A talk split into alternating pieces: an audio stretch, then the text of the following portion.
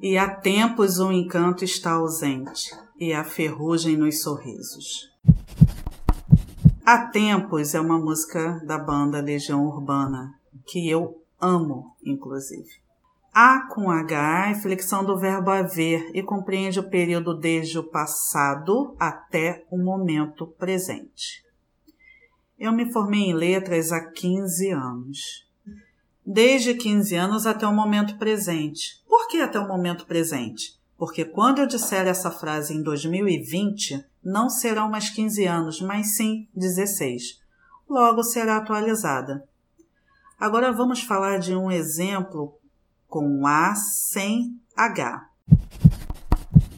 Daqui a pouco começarei a estudar. Então, eu ainda não comecei. Portanto, usei A sem H. Outro exemplo: iniciarei um projeto daqui a uma semana.